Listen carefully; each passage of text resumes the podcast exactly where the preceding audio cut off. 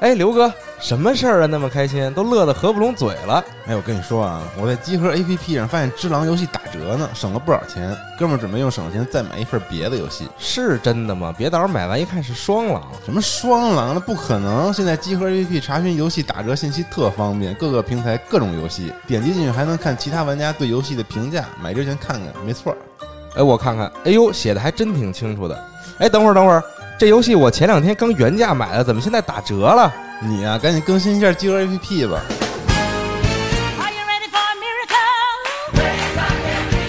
集合 APP 现已支持游戏折扣信息查询，那些你想买的，那些你刚买的，那些你不知道应不应该买的，一键查询所有折扣优惠，还能同时查看其他玩家的评价，游戏折扣轻松掌握，玩家评论答疑解惑。现在就更新你的集合 APP 吧。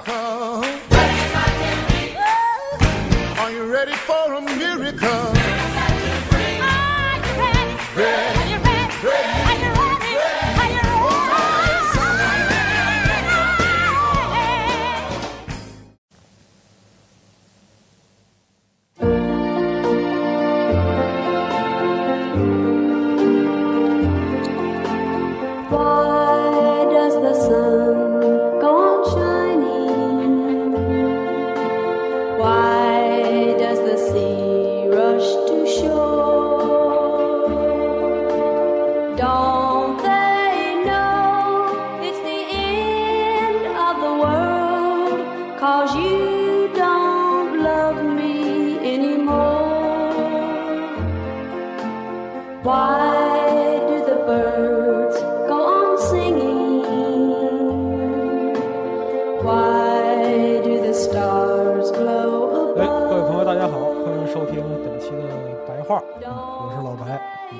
是一期这个自说自话的节目，而且我们在录制这期节目的时候，还是处于这个非常时期啊！希望大家都保护好自己，嗯，同时也要注意家人的健康，出入勤洗手，出门要戴口罩，注意家里的环境卫生。如果你在疫区之外的话，尽量少在人群聚集的地区；如果你是在疫区之内的话，希望能够随时注意自己的状态变化啊！希望我们的听众或者读者朋友们，每个人都能度过这段艰难的时光。It's a hard time。大家听到这个是 Skeeter Davis 的《The End of the World》，嗯，很喜欢啊，我个人很喜欢那首歌。他在辐射四里边也给人留下很深的印象。但是我们今天其实。你感觉是这个废土吗？不是，其实我觉得它离废土的状态还是很远的。只不过在这个互联网时代，可能人们的心理相对来讲比较脆弱一点儿。我前一段时间还专门查了查这个 information overload，就是这个信息过载相关的这样一个内容。它其实除了是我们这个时代的人们普遍的一个心理状态，还有就是。焦虑特征的一个反应之外，嗯，我觉得它其实已经变成了很多人的一个心理上的一个隐患吧，啊，可以这么说。因为从上个世纪开始，就是互联网，自从互联网出现开始，一直到现在吧，那么人类的这个创造的信息总量，注意是信息，不是知识。如果说在互联网出现之前啊，我们能够接受到的信息大多是以成块的完整的这样一个形态出现的，那么在互联网出现之后呢，就是信息越来越碎片化，然后趋同化。作为一个普通人来讲，虽然说信息的总量是在呈指数上涨的，但是呢，我们作为单个的人来讲，接受信息的程度并没有因此而发生改变。就你原来能接受多少，现在还是能接受多少，这个量是一点也没变。但是呢，其中的大部分空间可能都被碎片化的、噪音化的这样一些信息给占据了。在总体信息指数增长的时候，人类的单体的接受能力仍然是一个加法级的增长。这样的话，其实就有问题了。我们在面对铺天盖地的信息的时候，既缺乏足够的筛选能力，然后呢，又会被。接受信息的假象所欺骗，这样的话呢，人就会被情绪所裹挟，很多时候，你可能刷了一天微博，或者说是类似社交媒体、朋友圈什么的看一通，然后你的情绪就被这个社交媒体就去带动了。但是呢，当你把手机放下的时候，其实心里会感到有点空虚。为什么呢？因为接受信息的同时，也是促进你的多巴胺分泌的这样一个过程。换句话来讲呢，就是你在刷这些信息碎片的时候，实际上是给你带来了一个接受的快感。那么与此同时呢，还有一个认知上的误区，就是这些信息给我带来了认识，但是实际上啊很残酷，你根本就不会记得这些东西是什么，因为它的碎片化或者说是它本身缺乏逻辑、缺乏组织的这样一个形态，无法在你的头脑中形成一个固有的印象。以至于最后，你除了能够在脑海中留下情绪的烙印之外，其他什么都剩不下，而你又失去了时间。尤其是在现在这样一种情况下，哎，你的时间非常宝贵，因为可能接下来三十年你都碰不到一个这么长的春节假期了。那么，当你满头白发的时候，你会为这个假期的碌碌无为而感到悔恨啊！这可能是我们将来要面对的一个严峻的问题，就是每年又会有一个后悔的时光。但是从我这儿来说呢，其实我是希望，嗯，我们的听众和读者呢，能够抓住这段机会，做一些自己很久之前想做但是一直都没有做的事儿啊。原来上班的时候，哎，想啊，我要是一个人在家待着，我我能做很多很多事儿。但真的一个人在家待着的时候，手就粘在手机上了，然后手粘在手机上，人在床上打滚，想做的事儿一个都没做。其实道理很简单，如果说你愿意放弃短期对多巴胺的依赖啊，选择自己对这个信息的一个屏蔽，或者说主动隔绝，就像你去防护肺炎病毒一样，防护信息碎片啊，警惕自己不要被情绪。所把控，被情绪的快感裹挟，真正找一些有价值的事情，拼胶啊，或者说是弹琴啊，甚至你补片子啊，补一些美剧啊，过好自己啊，让自己过得开心一点。没有人活的时候是为了让自己不开心的，而今天的社交媒体恰恰在让大部分人都不开心。有人会反驳我说，不开心的事情是存在的，是你也有足够的理由。为他不开心，甚至愤怒，这都是人类情绪正常的反应。但是在非常时期，人更应该追求正常的情绪管理，是人管理情绪，而不是靠情绪来管理人。我认为这是一个根本的区别。在这个时候，我想给大家带来一些推荐。我推荐点我喜欢看的，你们爱看不看？反正我说完之后，你们还是会去刷微博。但是我觉得，在这种时候，如果有一篇文章或者有一件事儿能够让你保持注意力在二十分钟以上，我觉得和以往的生活节奏比起来，嗯，这件事儿应该是就应该是值得你付出的啊！哪怕说做手工啊、哄孩子，或者类似这种，只要是能够形成成块的时间，这些东西对于我对于我们来讲啊，都是宝贵的。好。闲话少叙，最近我们更新了一些专题，嗯，这些专题其实都是跟随着当下的一些特征来走的。首当其冲的就是这个“不出门舒适生活指南”啊，这个“不出门舒适生活指南”是建立在我们的海报四十二连续十天啊写的这个海报十日谈，推荐了连着推荐了十天游戏啊这样一个基础上的。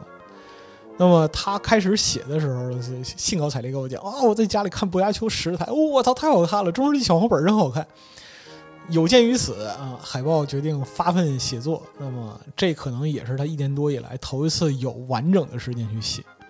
他在写这个十天的文章推荐，就是游戏推荐的时候，我能够感觉到他那种发自内心的快乐，而且确实。这里边有好多游戏在他的 Steam 列表里边躺了很久了，但是他既没有足够的时间去玩啊，也没有足够时间去获得体验。嗯，这是一件很悲哀的事儿。虽然说我们经常开玩笑说啊，说这个 Steam 游戏你买了就买了，凭本事买了，你为什么还要玩儿？但是呢，你真的看到一个游戏你自己从来都没有打开过，而且就每天的生活节奏让你疲于奔命。因为四十二去年差不多是这样，就他去年飞了四次美国，应该是，其中还有好几次是，呃，落地待十六小时，然后再飞回来，就是在当地参加完活动之后，然后再飞回来，因为这边还有很多事儿等着他去做。那么包括说视频啊，然后 G Sense 团队的内容啊，还有其他一些，就就我们都搞不定，必须得他来的这样一些事儿。所以去年用“疲于奔命”这四个字来形容他，真是一点也不过分。那么到了这回，就是到现在这样一个情况下，他总算是有了一个发挥的空间了。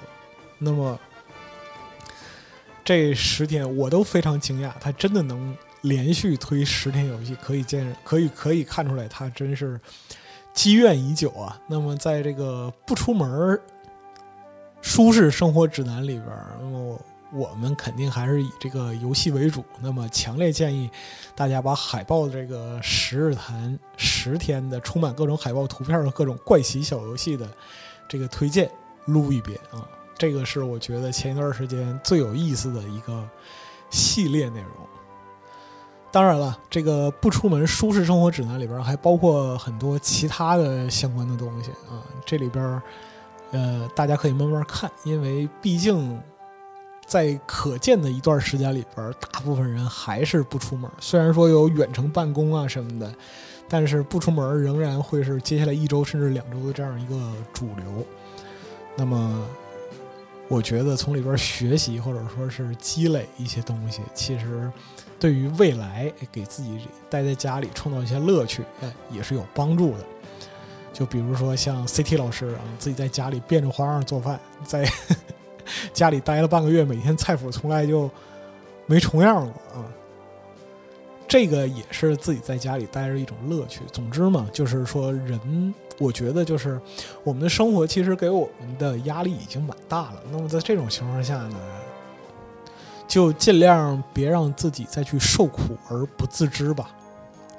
接下来要推的一个专题呢，和最近的一个游戏也有关系。呃，这个游戏我强烈推荐，有 PS 的朋友，哎，真的要玩这个《如龙七》。嗯，为什么呢？因为你看起来它是个如龙，其实呢，它是个 DQ 啊，这样一个东西。虽然说它主线仍然是很如龙的、很雅库扎的，但是呢，它的就要素非常的丰富，这个丰富程度甚至超过了它的前面几座。因为我在还没玩的时候，我听龙马说过一个评论，就是《如龙七》和 RPG 结合的一个巨大成功。这个妙处就在于是什么呢？如龙里边的开放世界和 RPG 的模式结合起来之后，这个东西顿时就变得无比的自洽。龙马用了“自洽”这个形容词来形容它。确实如此。那么在春节期间啊，这个我在如龙上花了差不多八十小时的时间啊，等于说嗯没有白金，没有白金，但是基本上该玩到的也都玩到了。那么它确实里边包含的这样一些内容的丰富程度远超我想象。有鉴于此呢，我就翻了翻集合的专题，发现集合其实很早之前就有如龙的相关内容。那这就是我站第一雅库扎老孙啊，孙浩伦，他在二零一五年他就跟暴走合作啊，翻译相关资料，写了这个《明月年阳传》，讲这个如龙的制作人明月大哥，从年轻的时候哎，一直到现在，可以说这个波澜壮阔吧，这样一个从业经历啊，他这个现代是止于二零一五啊。那么，在这个如龙七这段时间里边，其实又发生了很多变故。那么，包括说明月他去做了这个心脏瓣膜的一个手术。上次老孙去日本，就是如龙七宣发的时候去日本，看到明月大哥坐下来采访的时候，说脸色特别差，心脏手术对他影响特别大。但是他还是非常看重这一座的这个发布，就强撑着也出席发布会，给大家面子。话说回来，《明月孽影传》这一个系列，老孙倾尽心血，可以看出来。我觉得就是从二零一五年之后啊，他就再也没下心思写过这样一个东西。本来他其实能写的很牛逼，但他就不再写了，我觉得非常遗憾。那么它这里边其实提到了很多可能被人不为所知的这样的细节，比如说整个公司最开始都否定如龙啊，理由是什么？雅库达，雅库达做一个游戏，你他妈疯了吧？就大概是这样的一个意思。然后呢，后边包括说最开始如龙剧本被这个著名剧作家批评说你你们呀剧本写跟狗屁一样。以及《如龙》《如龙二》《如龙集》这一系列故事的发展，包括说创作的过程啊，他们去体验生活啊，去采风啊，《如龙四》为什么有四个主角啊？类似于这样一些事情，包括明月年阳自己对于全世界啊想要表达的，就是我想通过《如龙》这一系这一系列游戏想要去表达什么，其实，在里边都能得到解答。我说良心话，在这之前我没看过这一系列文章。但是我玩过《如龙七》之后，虽然说我对《如龙》前几作并不了解，但我去我仔细拜读了这个老孙大作啊，确实牛逼啊，非常长知识。虽然说中年人没有真心话吧，但是我觉得这个是真心话，而且特别需要说明的是，老孙是真的爱《如龙》这一系列游戏。那么他在《如龙》发售之前啊，靠自己徒步腿儿量。用自己的脚步啊去量这个伊势佐木一人丁，就是在这个《如龙七》里边的主要舞台，包括说是实地的对照啊，那么哪些地方的风景取材于哪里啊？他这篇文章就叫《游戏场景的还原度能到百分之百吗？人中之龙七取景地横滨实地探秘。老孙最多的一天在横滨好像是走了三万五千多步，然后回来跟我说说脚都不是自己的了。他妈的地图不大，看着地图不大，但是走起来他妈巨他妈大！我操！这篇文章里边可以说是事无巨细啊，把整个横滨的这个伊势佐木一人丁、哎中华街这一块儿全都呈现了一遍。那么如果说你看过这篇文章的话，你和《如龙七》里边游戏实地场景进行一个对比，你就会发现它其实是非常忠实于取景地的面貌。这篇文章老孙倾尽心血，强烈推荐各位看一看。还有一个值得推荐的专题是这个三月份啊，马上就要发售，跳票过一次，但是马上就要发售的这个《杜牧永恒》。哎，那不用说，要推荐这个专题其实就是杜牧。那么要推荐这个专题就是杜牧《毁灭战士》的双管霰弹枪的美妙与火星地狱内外的趣事。因为作为一个多年之后重启的老 IP，在一六年，啊，杜牧曾经就掀起了一股这个复古 FPS 的一个风潮。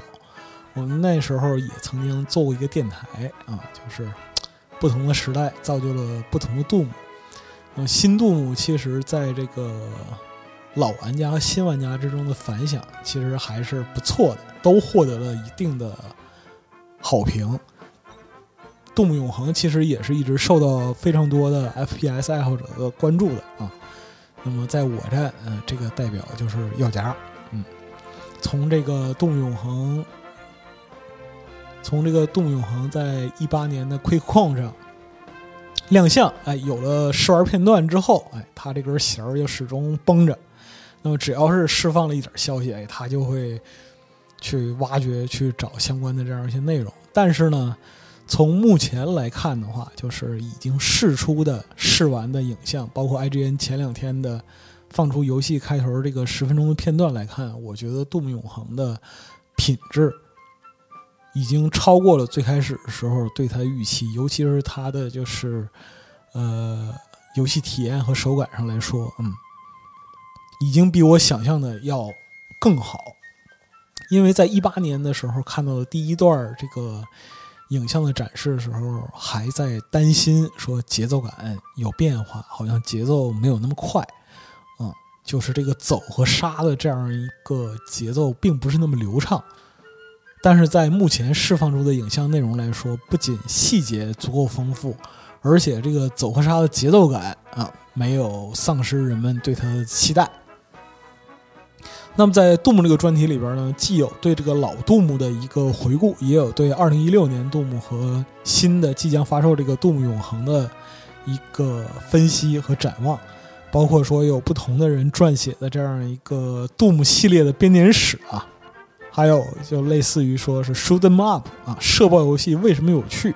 总之呢，如果你是一个老牌的硬核的 FPS 玩家的话。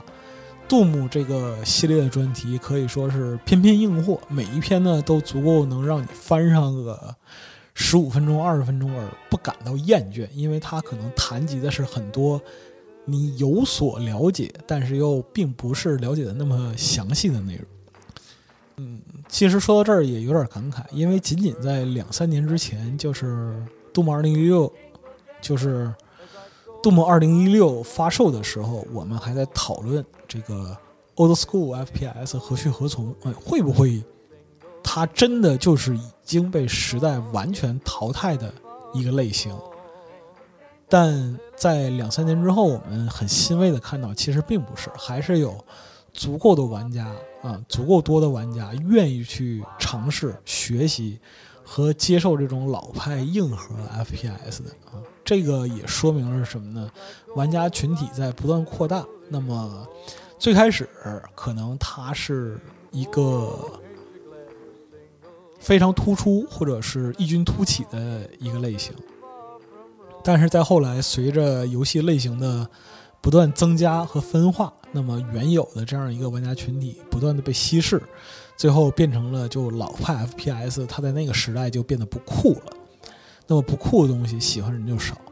但是呢，在过了一段时间之后呢，人们回忆起它的美妙之处，啊，回忆起这种老牌老屁股 FPS 它自身具备的其他类型游戏不可替代的刺激和特征，那么它又重回到历史舞台，这个颇有一种沧海桑田的感觉啊。所以说，在这个《动物永恒》发售之前，啊，我觉得就是你对于这个有将近三十年历史的游戏。也应该有所了解，有所了解。我还是我在这儿还是可以说，就是《动物永恒》它一定是一个非常挑玩家，对于玩家的要求很苛刻的这样一个游戏。因为杜牧要打的要玩的好，其实是非常难的。但是无论如何呢，我还是希望哎，有关杜牧的一切能够给那些。对这个游戏感兴趣，但是又不知从何下手的人，哎，一个好的契机或者说是好的切入点。我们这个专题其实也是为了这一类的内容所准备的。那么在最近的这一两周，就是春节这一段时间里边，其实集合的好文章呈现的数量和质量都超过我的想象。这一看，真的是大伙儿空下来，有人愿意拿出大把的时间来写文章，看得心花怒放，倍儿高兴。那么有一篇文章，哎，血缘诅咒原型浅考，亚南城与兽化病的原型。这篇文章写的可以用四个字来形容，就是神完气足啊。它开头就是从亚南之梦中醒来，注意到手柄下面压着一张书写潦草的字条，那明显是我自己的字迹。去寻找梦境的基石吧，为了完成考据。那么这篇文章其实从头到尾，它的逻辑都非常的丰满、完整，而且所有的介绍和延伸都有其本质的来自于历史的这样一个考证和延展。比如说，巧妙的留言往往基于一定程度的现实依据，可见亚南以外的世界也不太平。或许是亚南的兽化病患者向外扩散。政府派遣警察治安队前往偏僻的亚南调查，结果惨遭不幸。接下来他解释的是什么呢？英国的现代警察体系是与这个当时这个血缘本身所反映这个维多利亚时期是相匹配的。那么它里边讲到的很多的故事，那么它里边讲到的很多考据的内容，嗯，会让你产生原来是这样，竟然是这样。果然是这样的一个递进的情感，那么包括说它的很多出处其实都是非常完备的。比如说讲这个亚南对标的现实城市，并不是维多利亚时代的英国伦敦，官方介绍上也指出了亚南与伦敦的一个不同之处。虽然说他对这个环境的认知啊，是塑造一个维多利亚时代的一个标志感啊，但是呢，他在很多地方并没有具体的去描述，比如说像政治，比如说像医疗，这都是没有明确对位的一个内容。包括说对于这个亚南的整个一个状态的拆解，可以说是一个鞭辟如里啊，层层叠叠剥洋葱的一个过程。去解释这个兽化病的来源到底是什？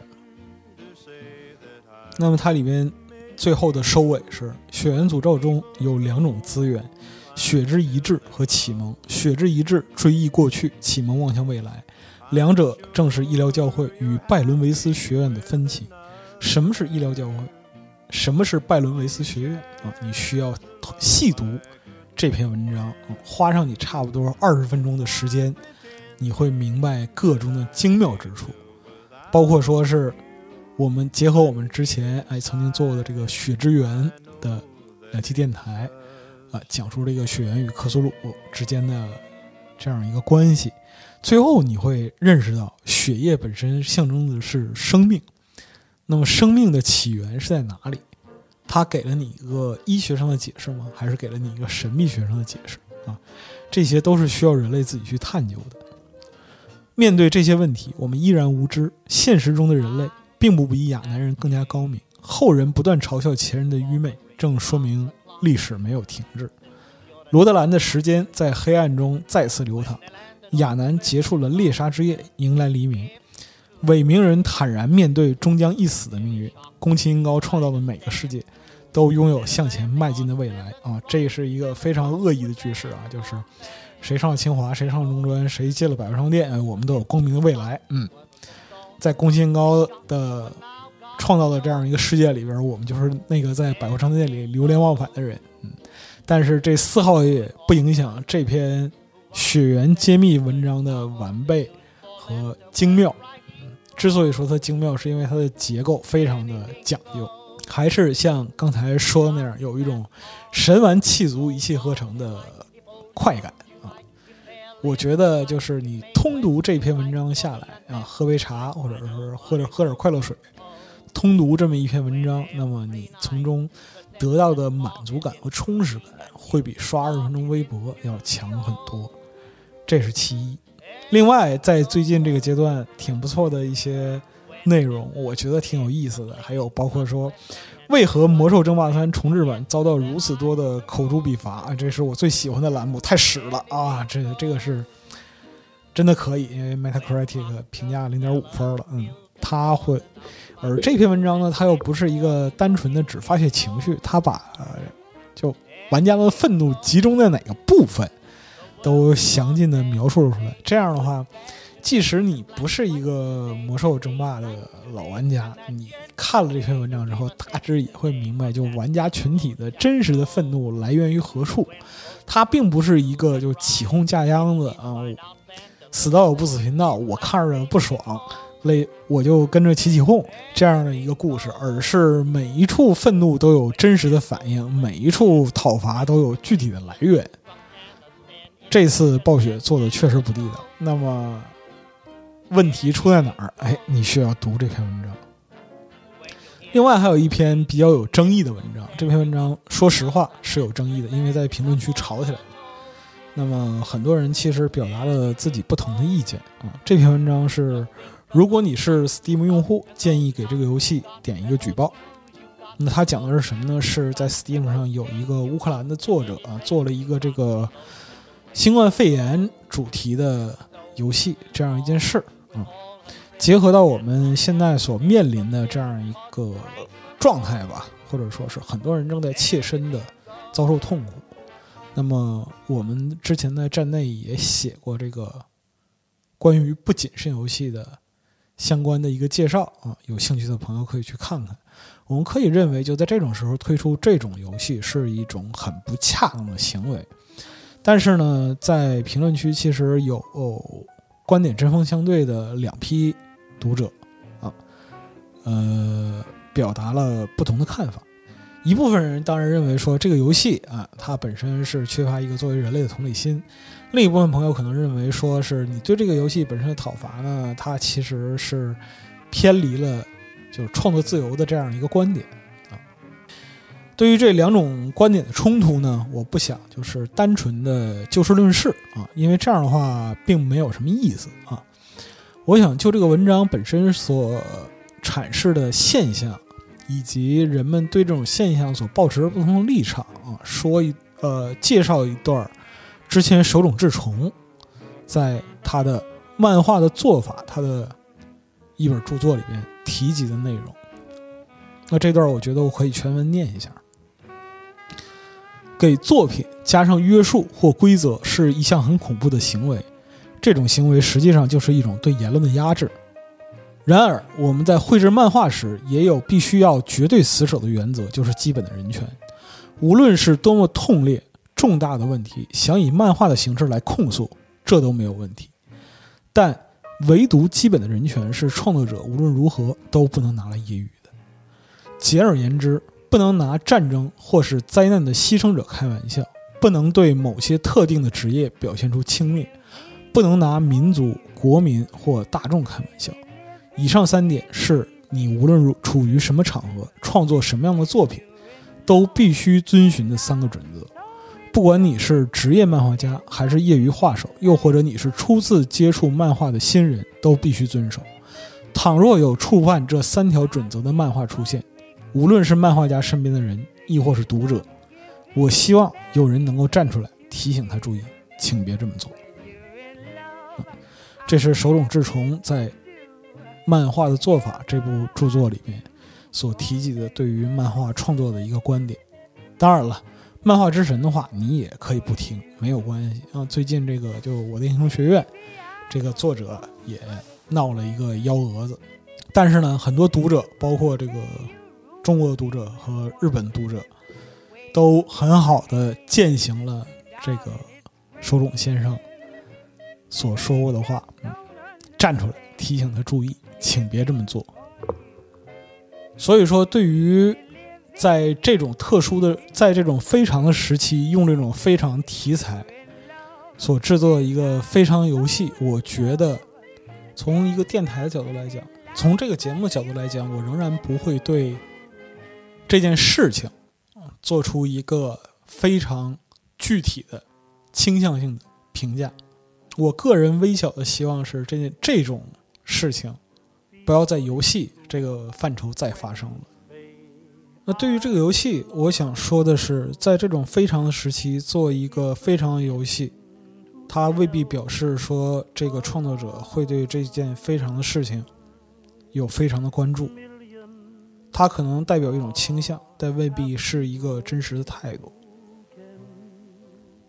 我希望就每一个玩家吧，在面对这样的游戏的时候。心里会有自己的一个评判，或者说是一个认知的标准。同样，我们现在所面对的这样一个时期，也并非是一个常态啊。我们心里都很清楚，它终将过去。我们每天在这样一个被隔离的环境里，那么这种环境本身在物理上。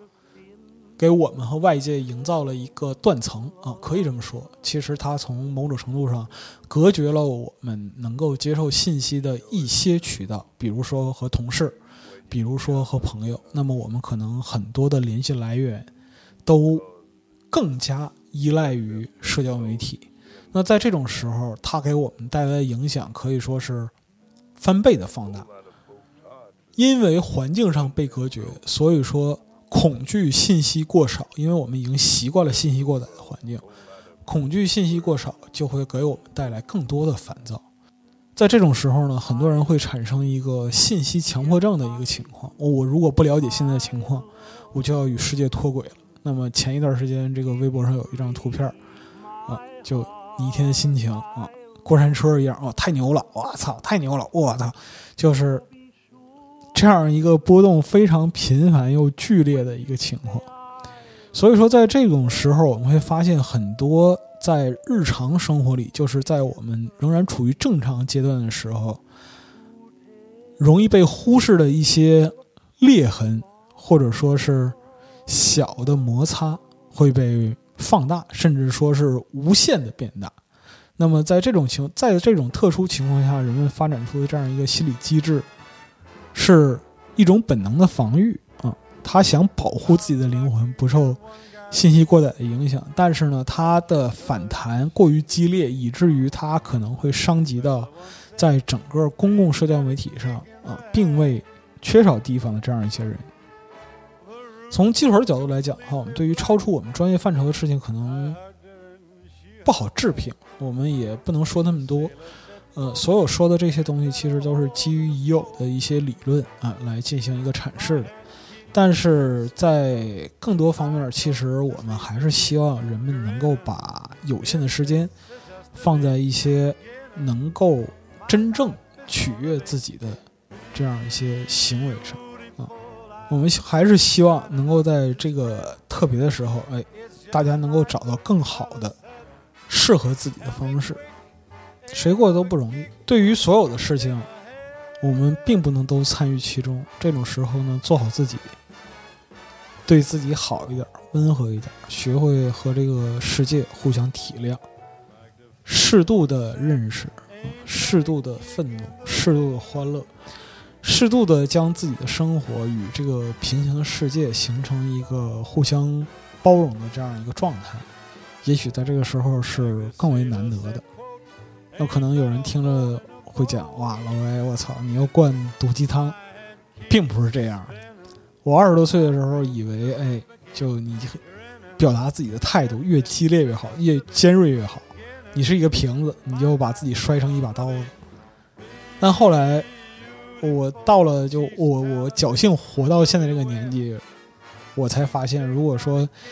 你想活下去的话，其实很多时候你是需要原学着去原谅自己的，而比原谅自己要更难的、难上无数倍的，就是学会平静，平静的面对这个世界。就无论他有多不公，他有多苦难。你的感叹永远只是在这个世界角落里边翻起的一个浪花。如果你愿意做一些好的事情啊，愿意把你的、愿意把你喜欢的或者是热爱的东西去分享给别人，并且保证它在很长时间以后仍然具备它存在的价值，其实我觉得这就是一个人面对不断的快速变化的社会或者说是动荡的时代吧。所能够做出的一个最好的反应，我不知道就别人怎么想，在但是在集合，就对文章的筛选或者说是沉淀，从我的角度来讲哈，我是希望这些文章能够在五年、十年甚至更久之后，当有需要的人们再看到这些内容的时候，他仍然会感到啊，我得到了帮助，或者说是这些东西在别的地方是找不到的，但是只有在集合有人愿意去。这样做，有人愿意去这样分享。比如说刚才提到的，哎，老孙他写过这个《明月碾阳传》。如果对明月碾阳、对如龙有兴趣的人，他再过十年，他在上溯如龙的历史，他找到这里的话，他也会知道，哎，如龙这样一个作品当初是被怎么创造出来的啊？各中又有什么样的波折？同样，再过几年，人们再。去回顾，哎，Steam 上有什么游戏值得玩啊？或者说是有什么类型的游戏，它具备特殊的这样一个推荐价值啊？你可以在集合翻到这个海豹十日谈，哎，四十二不眠不休搞了十天啊，就向博家秋的十日谈致敬，他整出来这么个玩意儿，我相信这个东西在那个时候一样也有它的价值，包括说像。药家写杜牧啊，然后易达军写布兰史啊，还有其他很多很多作者，他们都是在用自己的行动去做一些很具体的事情。发声很容易，去表达、去发出声音其实很容易，让自己的声音被很多人听到很难。坚持做一件事，持续的发出自己的声音是最难，因为你表达情绪只不过是一瞬间啊。坚持做一件事儿，需要你做很长时间。任何事情都是这样。如果说只是一时的冲动，你把它呈现出来，或许没有那么困难。但是如果你想把它变成一个持久的烙印，你就需要在这方面做出很多的积累和努力才行。但是我我可以肯定的是，如果你真的喜欢一件东西，或者说是对某件事情有一个真正的爱好，那么它必定会占据你生命中大量的时间，而且你一定不会为之感到后悔或惭愧。无论是哪一方面的事情，在结合的文章里边，很多是有很多是消费性的，也有很多是。足以沉淀的，那么又是又能符合当下消费，又能够沉淀下来的文章呢？其实也不少，这个还需要大家的去，大家去不断的挖掘。那么在这个非常时期呢，其实我手里还有好多系列文章想要推荐给大家，但是因为时间的关系啊，呃，本期就不说那么多了啊，我得给下期留点弹药，万一到下期疫情还没解除呢，那怎么办呢？他。同样的，还是希望就朋友们能够在评论区分享自己最喜欢的系列的内容，或者说是最近看到的比较好的文章，我们愿意给予这样一个推荐的空间啊。大家对于这个白话的内容或者说是形式有什么改进建议的，哎，也可以提出来。我录这个节目本身来说的话，现在比上一期稍微好一点，但那么下期我试试别的，读读《聊斋》。或者说是从书架上找本书念给大伙儿听，当然这都是嗯，也不能说是玩笑吧，什么都可以试，反正这个节目我自己说了算。总之，嗯，白话还是在这样一个非常时期，呃，坚持又搞了这么一期。我希望，嗯，大家还是能够在这种时候尽量保持身体健康。那么也保证家人健康，注意居住环境的卫生。我们一起共度过这个艰难时期之后，还会有更多的欢乐等着我们啊！希望大家还是能够在这个非常时期啊，找到适合自己的方式啊，无论是生活啊，还是娱乐啊。所以说呢，在这段难得的独处时光里面，你不妨尝试一下之前一直想要做但没有条件或者说是没有整块时间去做的东西，或者说呢，放弃碎片化的阅读，放弃多巴胺式的信息冲击啊，尝试让自己静下来，体验一下整块时间带给自己的享受。我觉得，在这个焦躁的时代，我都不用浮躁了，我说焦躁。在这个焦躁的时代，给自己让出一块空间来，就是莫大的善意啊！说着说着，感觉那么鸡汤呢。但是我觉得，在这个时候，平和的信心是很重要的。我们一定能够从这样一个时期里平安度过。嗯，希望所有听到这期白话的朋友们，啊，一切都顺利，身体都健康。我们在未来一定能够体验到更多的愉悦。虽然说目前疫情比较严峻，但是在目前这个阶段，我们还是希望能够尽量多录一些节目，哎，多给大家创造一些呃空间吧。希望就是每期节目在非常时期都能给大家带来特别的安慰啊，这是我们一点微薄的愿望。感谢各位啊，我是老白，白话第三期就到这里，我们下期再见。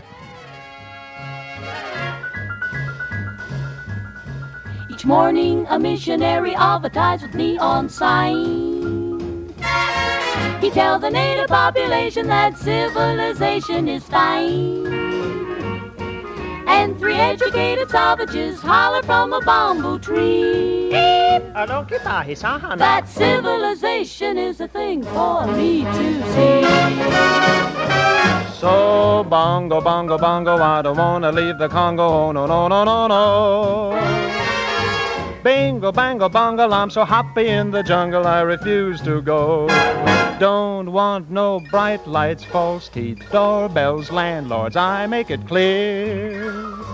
That no matter how they coax him, I'll stay right here.